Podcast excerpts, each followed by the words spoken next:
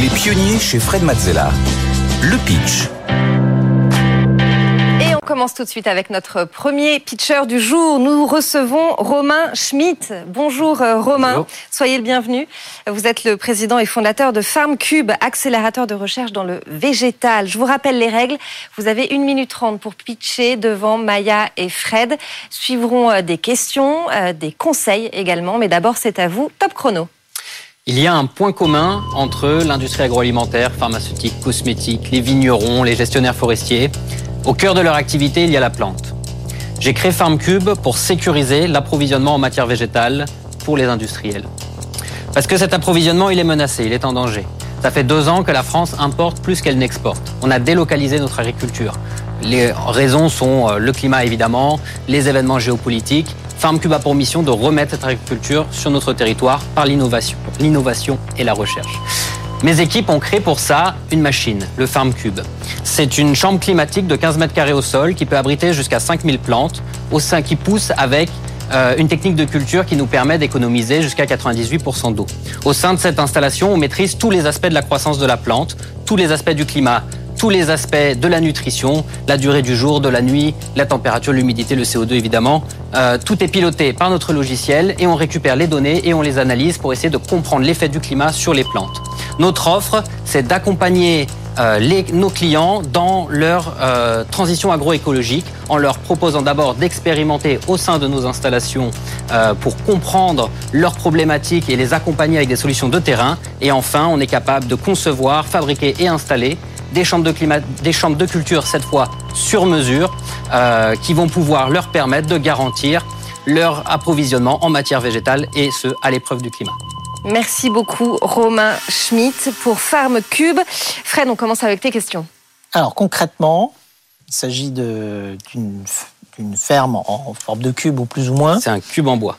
Un cube en bois que euh, vous allez installer directement chez Alors, les, euh, les producteurs. Là, en avril, par exemple, on ouvre un centre de, R&D à Besançon, notre ville. Euh, on a 400 mètres carrés d'expérimentation où on va mettre, nous, nos machines, nos cubes de 15 mètres carrés, au sein de, de cette installation. Donc, on va avoir euh, la capacité de générer plein de climats différents. Et on accompagne, on a déjà euh, deux grands groupes de grands comptes qu'on accompagne sur la vigne et sur la forêt euh, et sur l'agroalimentaire aussi. Euh, et, et, le but de, de, ces installations de 15 mètres carrés, c'est vraiment de travailler sur la partie d'abord recherche. Par contre, une fois qu'on a identifié les paramètres, les, les points de, de, croissance qui vont permettre de faire émerger des qualités chez la plante, euh, par exemple, on a développé un process de culture qui nous permet de produire des arbres qui sont plus résistants à la sécheresse. Dès lors qu'on a identifié les paramètres qui nous permettent de faire ça et de l'automatiser 12 mois de l'année. Là, on déploie une installation qui peut être bien plus grande. Euh, ça peut être des champs climatiques de, de 50 mètres carrés, 100 mètres carrés. Ça, ça dépend du besoin en rendement et en qualité du client. Alors, j'ai entendu 98% de consommation d'eau en moins. Et sur le reste des paramètres euh, environnementaux, euh, qu'est-ce que ça apporte concrètement? Est-ce que vous avez fait le cycle de vie complet d'une ferme? Est-ce que vous avez besoin de mettre beaucoup de lumière pour faire tout pousser? Est-ce que ça, ça consomme beaucoup d'énergie? Est-ce que pour fabriquer quelque part. Alors c'est en bois, mais euh, j'imagine qu'il n'y a pas que du bois, parce que ça doit être un petit peu aussi euh, euh, protégé au niveau thermique, donc il doit y avoir autre chose que du bois aussi. Donc, alors, alors c'est construit en quoi et quel est le cycle de vie complet, peut-être énergétique, d'un farm cube? Ouais, c'est une très vaste question euh, parce que c'est un produit très complexe. on a travaillé sur toute la partie structurelle pour sur l'éco-conception de la partie bois et de la partie isolation pour que ce soit sourcé un maximum en France euh, et que ce soit euh, sourcé dans des forêts équitables, bien sûr. Euh, sur, toutes les, sur tous les autres aspects de la machine, donc évidemment, on a, euh, on a de l'éclimatisation, on a des LED. Euh, tous nos fournisseurs industriels sont ou en France ou en Suisse. Donc on, est, on, a, on a maintenu un, écosystème industriel européen, on va dire. Euh, par contre, il reste encore pas mal de travail sur euh, effectivement le, le, source, le, le, le, cycle de vie de la machine. Mais aujourd'hui, c'est une machine qui est essentiellement utilisée à des fins de recherche. Euh, dès lors qu'on va la déployer pour des fins de production, ce sera là que ce sera beaucoup plus pertinent euh, d'aller euh, faire ce travail euh, écologique. Après, pour l'aspect, euh, je pense que tu as aussi abordé la question de l'énergie. Euh, donc tout ce qui va ça c'est pour la, fabrication de la machine. Une fois qu'on la met en service, euh, combien d'énergie effectivement utilise? Alors on est complètement indépendant du climat extérieur. C'est très important, notamment parce que ça nous permet de faire de la recherche 12 mois de l'année. Euh, là où il faut attendre la bonne saison pour aller expérimenter en champ, nous, en hiver, on continue d'expérimenter. Euh, de fait, on a effectivement des panneaux de LED qui ont été développés avec l'INRA pour imiter le plus possible le rayonnement du soleil, euh, et ça a un intrant énergétique évident. Ce qui veut dire que, en termes de production, en termes de recherche, ça peut s'appliquer à un champ très large, mais en termes de production, c'est pas destiné à faire pousser n'importe quel type de plante. Euh, ce serait absurde d'aller faire euh, euh, de la plante à basse valeur ajoutée. L'idée, c'est d'aller sur des plantes qui ont une, vraie valeur ou qui ont une vraie problématique, c'est-à-dire qu'on est forcé de les délocaliser. Et, et, dans ce cas, ça devient intéressant de mettre un intrant supplémentaire. Par contre, et je termine là-dessus, désolé, il y a zéro pesticide à l'intérieur. On filtre l'eau, on filtre l'air, on est dans un environnement qui est propre. D'accord, merci. Maya, on passe à tes impressions sur le pitch de Romain. Alors moi, j'ai beaucoup aimé le pitch de Romain, qui était très percutant dès le début. Tu t'attaques directement euh, au marché potentiel. Tu donnes tous les acteurs qui vont pouvoir potentiellement utiliser ta machine. J'ai bien aimé aussi le fait que tu inscrives en fait euh, bah, ton business dans une mission plus globale, qui est vraiment la relocalisation euh, de l'agriculture française. Et, et après, tu passes directement, tu expliques ce qu'est ton produit. sur les points d'amélioration, je dirais que, comme tu dis, c'est un produit qui est assez complexe. Donc c'est assez difficile de, l'imaginer. Et comme tu es parti directement sur un marché très large, moi j'avais du mal à imaginer du coup qui l'utilise concrètement et à quelle fin. Par la suite, on a compris qu'aujourd'hui, c'est qu'au stade de recherche. Donc, je pense que c'est d'autant plus compliqué, tu as de donner un exemple très concret. Mais j'aurais besoin, et je pense que quelqu'un de plus novice sur ton marché, d'avoir un exemple beaucoup plus parlant parce que tu dis, voilà, c'est une chambre climatique. À quoi ça ressemble et comment est-ce qu'on va pouvoir l'utiliser? Donc, un tout petit peu plus d'image parlante pour un novice pour être intéressant. Mais après, la structure de ton pitch est très très claire et on voit tout à fait où tu veux en venir. Et, j'ai beaucoup aimé euh, du coup l'énergie euh, dans ce pitch-là. Merci beaucoup Romain Schmitt. Je rappelle que vous êtes le président et le fondateur de Farm Cube. On accueille tout de suite notre deuxième pitcher du jour. Il s'agit de Laurent Calu. Bonjour Laurent, vous êtes le cofondateur de Boni.fr, plateforme d'achat immobilier en ligne. Je vous rappelle les règles. Une minute trente pour pitcher. Devant Maya et Fred suivront des questions puis des conseils. Mais d'abord, c'est à vous. Boni, c'est le premier site qui permet un parcours autonome, 100% digital, sans intermédiaire, pour acheter un appartement neuf, pour habiter ou investir. Et ça va de la recherche du bien jusqu'au compromis de vente. Donc on est les premiers à aller aussi loin dans la digitalisation du secteur. Ce qu'on veut, c'est disrupter le marché et casser les codes finalement. Alors il y a plein de portails qui référencent une offre d'immobilier neuf, mais ce sont avant tout des générateurs de leads. L'offre n'est pas forcément à jour, les infos fournies sont sommaires et on est toujours contraint d'être appelé par un conseiller ou un vendeur acheter sa résidence principale dans le neuf, c'est le parcours du combattant. Et acheter un investissement locatif dans le neuf, ça engage à rencontrer beaucoup de conseillers et faire face parfois à des conseillers où il y a un manque de transparence, voire d'objectivité. Donc Boni s'adresse au particulier qui veut mener son projet en autonomie, dicter son tempo, le maîtriser et le conclure en ligne.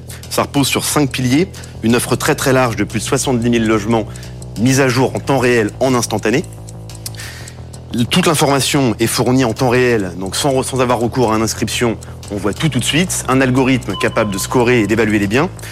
Une signature tangible en ligne et surtout beaucoup de pédagogie pour rassurer et former les gens à l'investissement locatif dans le neuf. Voilà. On a trois cibles essentielles. La première, c'est toute la nouvelle génération d'acheteurs 3.0 qui a les codes Internet et qui sait consommer en ligne. L'investisseur qui a déjà investi, souvent il a été accompagné la première fois, mais aujourd'hui il veut mener de A à Z en autonomie. Et les gens qui ont déjà un projet en tête, qui veulent s'émanciper et s'extraire de l'influence. Voilà. L'acquisition du neuf, c'est 120 000 logements par an en moyenne. Donc il y a une place à prendre sur ce marché. Merci beaucoup Laurent Calu. Euh, on commence avec tes questions Fred pour Laurent. Merci Laurent. Alors est-ce que, euh, parce qu'il y, y, a comme une dimension très importante dans un achat immobilier, qui est le côté emprunt, qu'est-ce que vous faites là-dessus? Parce que, enfin, on se dit, euh, j'ai vu l'écran comme tout le monde, euh, acheter euh, neuf en ligne tout seul. Enfin, il y a un moment, on ne peut pas être tout seul quand même. Il faut aller chercher de, des sous quelque part. Est-ce que vous faites un accompagnement quand même d'une certaine manière sur ce côté-là aussi, le côté financier, pas, pas uniquement le côté recherche et le côté description du bien. Ça, j'ai compris qu'il y avait un déficit à ce niveau-là. L'idée, c'est de, de, laisser en autonomie jusqu'à la réservation donc tangible d'un actif. Mais après, évidemment, Bonnie prend le relais. Bonnie s'occupe du reste. Donc, on a une filiale de courtage on va être en mesure d'aller chasser la dette euh, cohérente. Euh, de la même manière, on a une boîte de comptabilité qui peut assister les gens sur l'expertise comptable et on peut aussi mettre les, gens en relation avec des organismes de gestion pour toute la partie administration de biens lorsqu'il s'agit d'un investissement locatif. Voilà. Donc nous, on prend le relais une fois que la réservation est actée pour mener l'opération jusqu'à chez le notaire et, sur le, même le suivi moyen terme. Mais alors, donc, vous proposez, alors forcément, si c'est une nouvelle manière de faire euh, en ligne et de manière autonome, vous proposez une forme d'optimisation de ce qui existe. Euh, quel est le pourcentage ou quels sont les coûts euh, qui, que vous permettez d'optimiser au juste? C'est-à-dire, qu'est-ce qui va coûter moins cher? Qu'est-ce qui va faire qu'effectivement vous êtes différent, vous êtes plus attractif? Est-ce que est-ce que c'est simplement le fait qu'il y a pas ou plus de, de contact, euh, j'ai envie de dire, avec un conseiller euh, humain, et donc en fait, euh, c'est moins, enfin j'ai entendu ça, c'est moins ennuyeux que de se faire rappeler ou mm. d'avoir toute cette prospection-là. ou est-ce que c'est aussi un, un, gain réel en coût qui est significatif par rapport au prix du logement, parce que peut-être qu'on se dit que un ou deux ou trois ou dix coups de fil par rapport au prix de, du bien considéré, qui est un bien immobilier, c'est en fait peut-être négligeable sur l'ensemble de la facture. Ça représente quoi? Alors il y a deux éléments de réponse. Le, premier, donc très terre à terre, nous on est rémunéré comme apporteur d'affaires. donc en fait le promoteur nous rémunère, les promoteurs nous rémunèrent et les promoteurs rognent sur leur marge pour nous payer. D'accord? Donc vous achetez 100 avec un promoteur X, vous achetez 100 avec Boni. D'accord? Donc c'est totalement transparent, c'est indolore pour l'acquéreur, il n'y a pas d'honoraires supplémentaires. Ça, c'est un vrai point de différenciation parce que dans la majorité des autres écosystèmes, il y a toujours des, honoraires comme un cabinet d'avocats qui viennent s'appliquer en plus pour l'acheteur. D'accord? Pas systématiquement, mais très fréquemment. Le deuxième point, il n'est pas, il est pas financier en termes de gains, c'est plutôt de militer pour la transparence. L'immobilier a toujours souffert d'une relative forme d'opacité. C'est-à-dire qu'on transmet pas forcément toujours l'exhaustivité des informations. On a du mal à vraiment euh, récupérer euh, en temps, en heure, ce dont on a besoin. Là, c'est la première fois qu'il y a une plateforme qui, sans avoir recours à une inscription, fournit tout avec immédiateté. Voilà. Des plans, les prix, les documents, les plans de masse, l'état des risques naturels et technologiques, les notices descriptives. Sans s'inscrire, on a accès à tout, tout de suite. Et donc cette transparence est nouvelle parce qu'en immobilier, on ne la retrouvait pas jusqu'à présent. Voilà. Donc c'est deux aspects différents, mais il y a une corrélation. Merci. Maya, on passe à tes impressions sur euh, le pitch euh, de Laurent pour Bonnie. Euh, moi, j'ai trouvé que dans le pitch, il y avait beaucoup d'éléments qui, euh, du coup, permettent de comprendre l'outil. Après, c'est vrai que j'ai pas tout de suite été embarquée parce qu'on allait directement sur la plateforme, le côté hyper concret de ce que c'est. T'as expliqué juste derrière, en fait, la comparaison avec les offres existantes, mais disons que ça faisait tellement d'informations d'un coup que j'ai eu un peu du mal à prendre du recul. Là où j'ai tout de suite raccroché, c'est quand tu as dit, bah, en fait, euh, les personnes à qui on s'adresse, bah, c'est cette typologie-là.